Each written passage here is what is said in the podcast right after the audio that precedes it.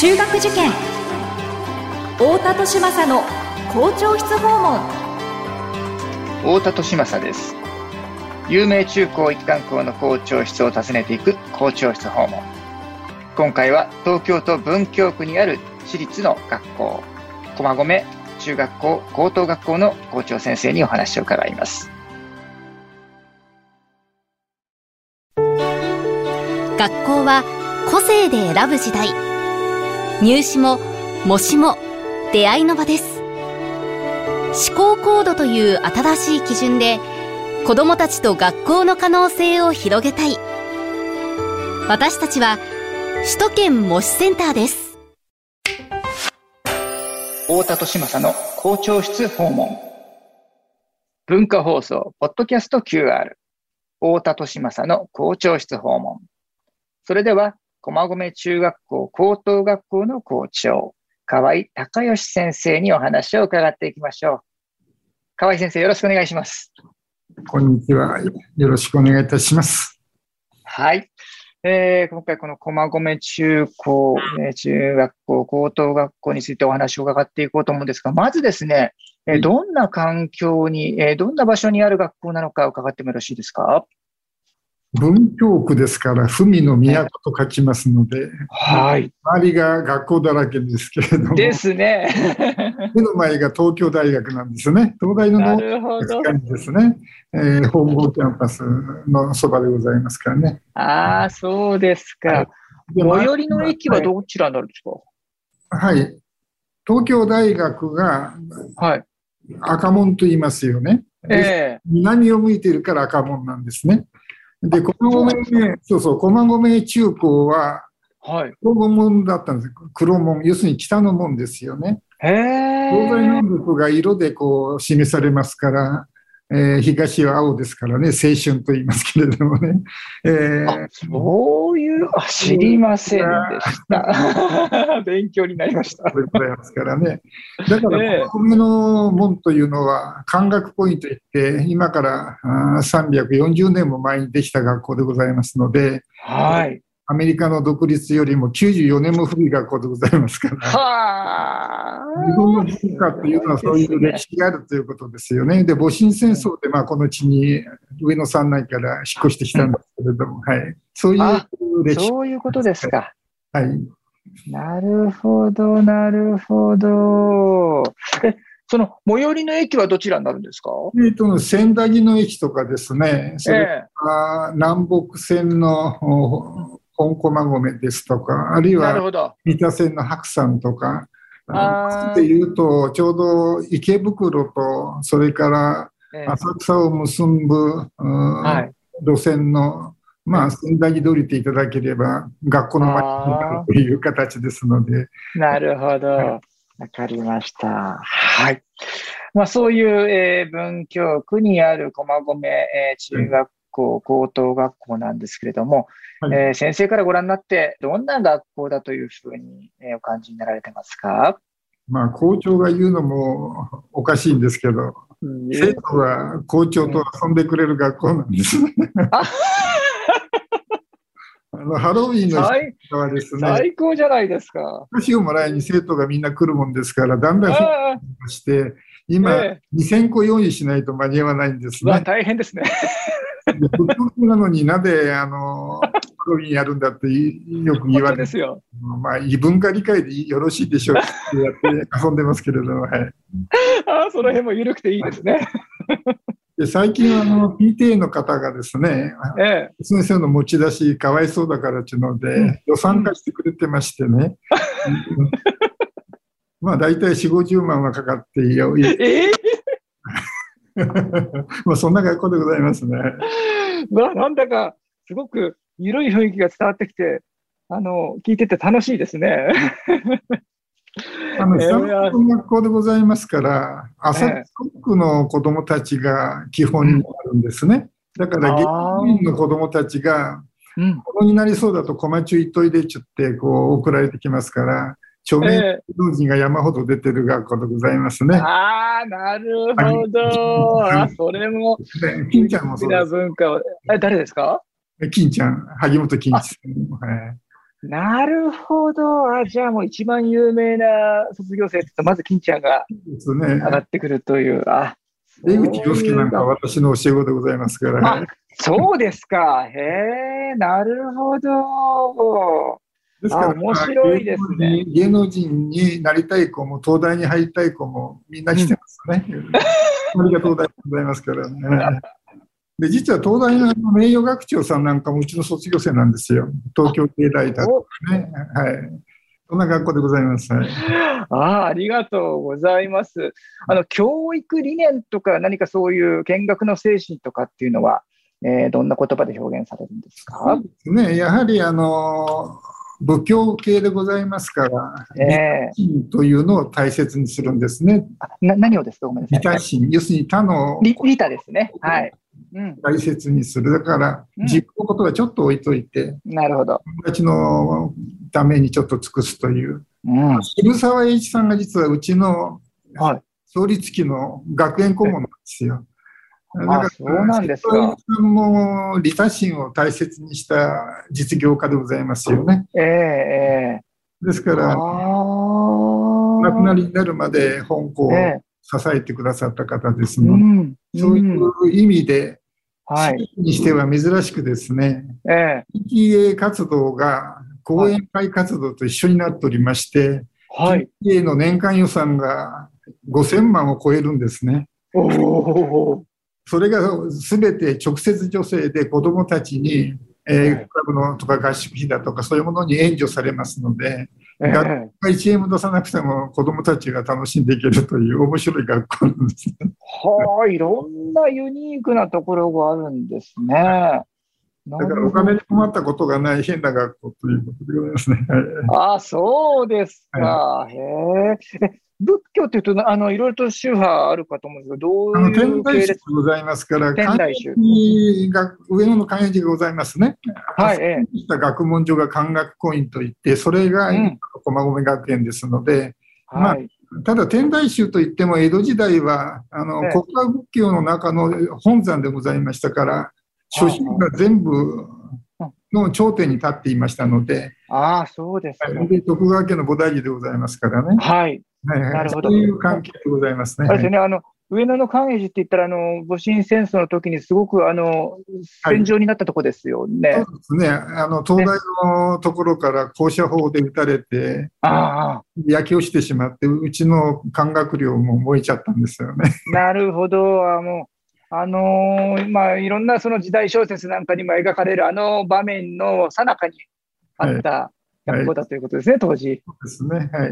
ああ、すごくそういうね、あの、現在の校風だけじゃなくて、その歴史的にも、あのー、興味を惹かれるというか、えー、そうですね。ただ、あの、仏教の学校でございますから、先日の改正の版からコマ中のリベラルと言われて、大正リベラリズムの文人たちの指定が来てるんですね。あ、そうなんですか。の伝統がありますから、人を中でという平和主義の学校でございますから。なるほど。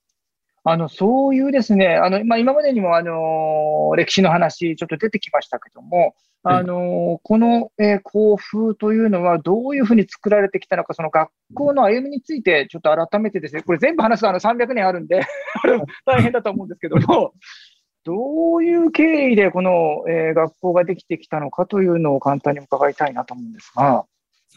まあ、明治維新で、えー、近代化されて学生計画が行われますね。はい、え東京帝大ができたわけですけれども、はい、その前、本校はまあ、天台宗の大学と天台宗の中学校が併設されて一緒になってた、ね、この中学校では旧制中学ですよね。天台大学中学校という名称であったわけですね。あそうなんですか。これがあの東京帝大の、ね、レベルまで、えー、蔵書だとか教授陣、スタッフを揃えないと、認可されないっていう改革が行われたものですから、はい、それで諸宗派、要するに鎌倉仏教というんですけれども、鎌倉比叡山からえー、浄土宗だと浄土真宗だとか、いろんな宗派が立ち上がっていきますけれども、はい、宗派連合で大学を作っちゃいましょうというのでできたのが大正大学なんですね。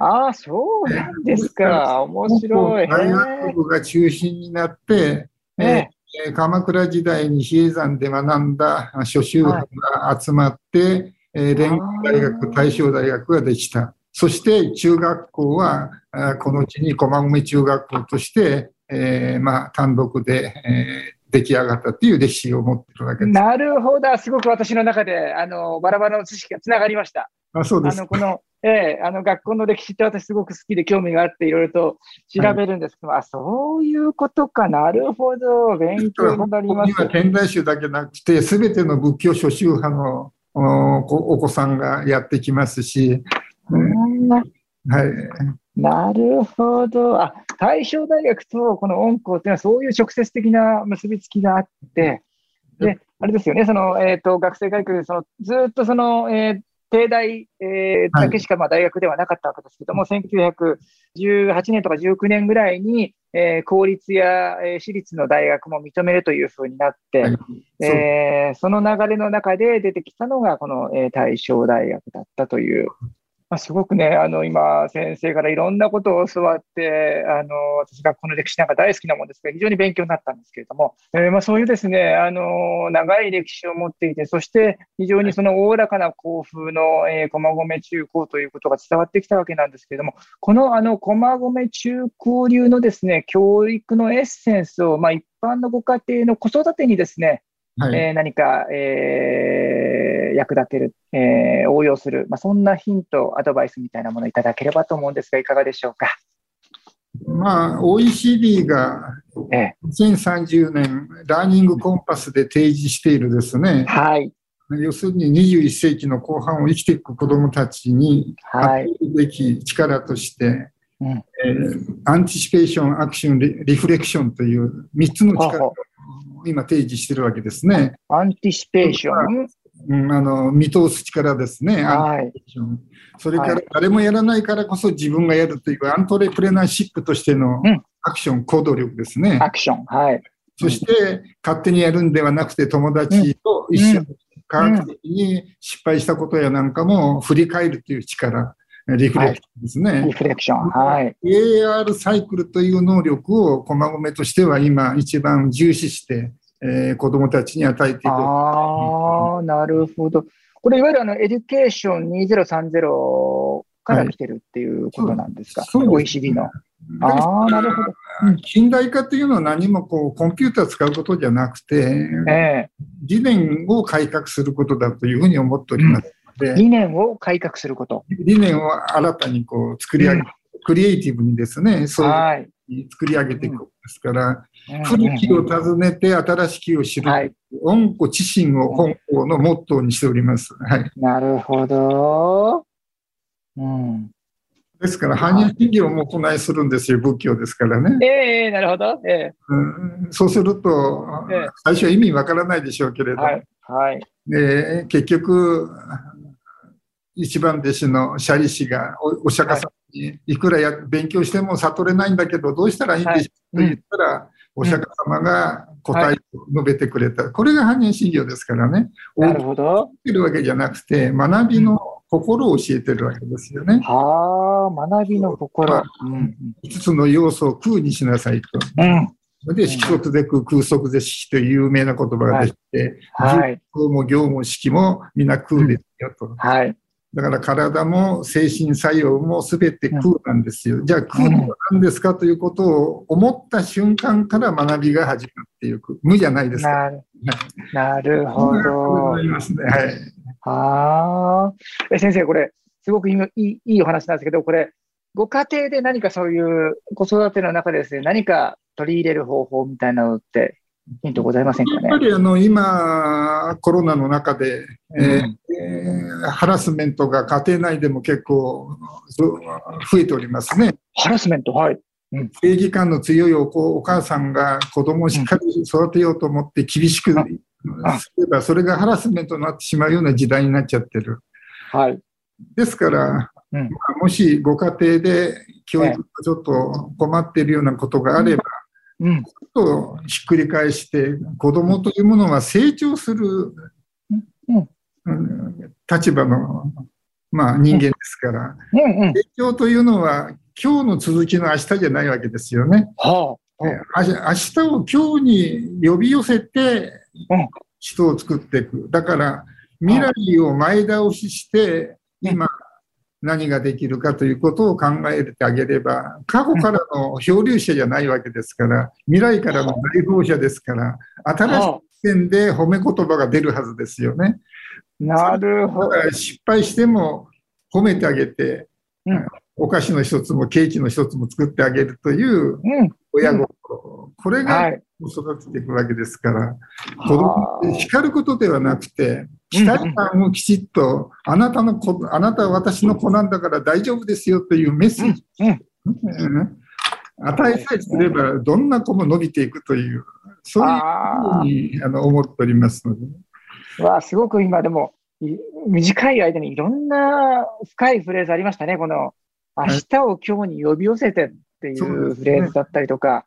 はい、ですから、まあ、親としては、あの、子供のことを思っているし、子供のことが心配だからこそ、しっかり、えー、教えなきゃ、ね、えー、しっかりしつけなきゃっていうふうに思ってしまうんだけれども、いやいや、そのね、あなたは大丈夫っていうメッセージを伝えてあげること、えー、の方が、えー、この未来につながっていく。特にあの、えー、今は AI が、はい、人工知能が人類の仕事の6割から8割を奪い取る時代になるじゃないですか。はい、えー、不安だという言い方をするのではなくて、逆に、その AI 能力を我が子につけてあげる。すれば、今の力の10倍、100倍の力を大人になれる。そういうことですよね。だから、新しい時代の、普に新しい価値観をきちっと与えてあげたりすれば、どんな子でも将来のエリートになれますよという教育ですよね。うわすごく前向きですね。だからこの AI ができるぞって人間が作った AI なのに何かね、そこと競合しちゃうみたいな、うん、えー、不安を感じている方も多いかと思うんですけど、いやいや、その AI を味方につけられるような人になればいいじゃないかっていうね。そうですね。はいはい。いうことですよね。はい。校長室訪問。今回は駒込中学校高等学校の校長、河合隆義先生にお話を伺いました。河合先生、ありがとうございました。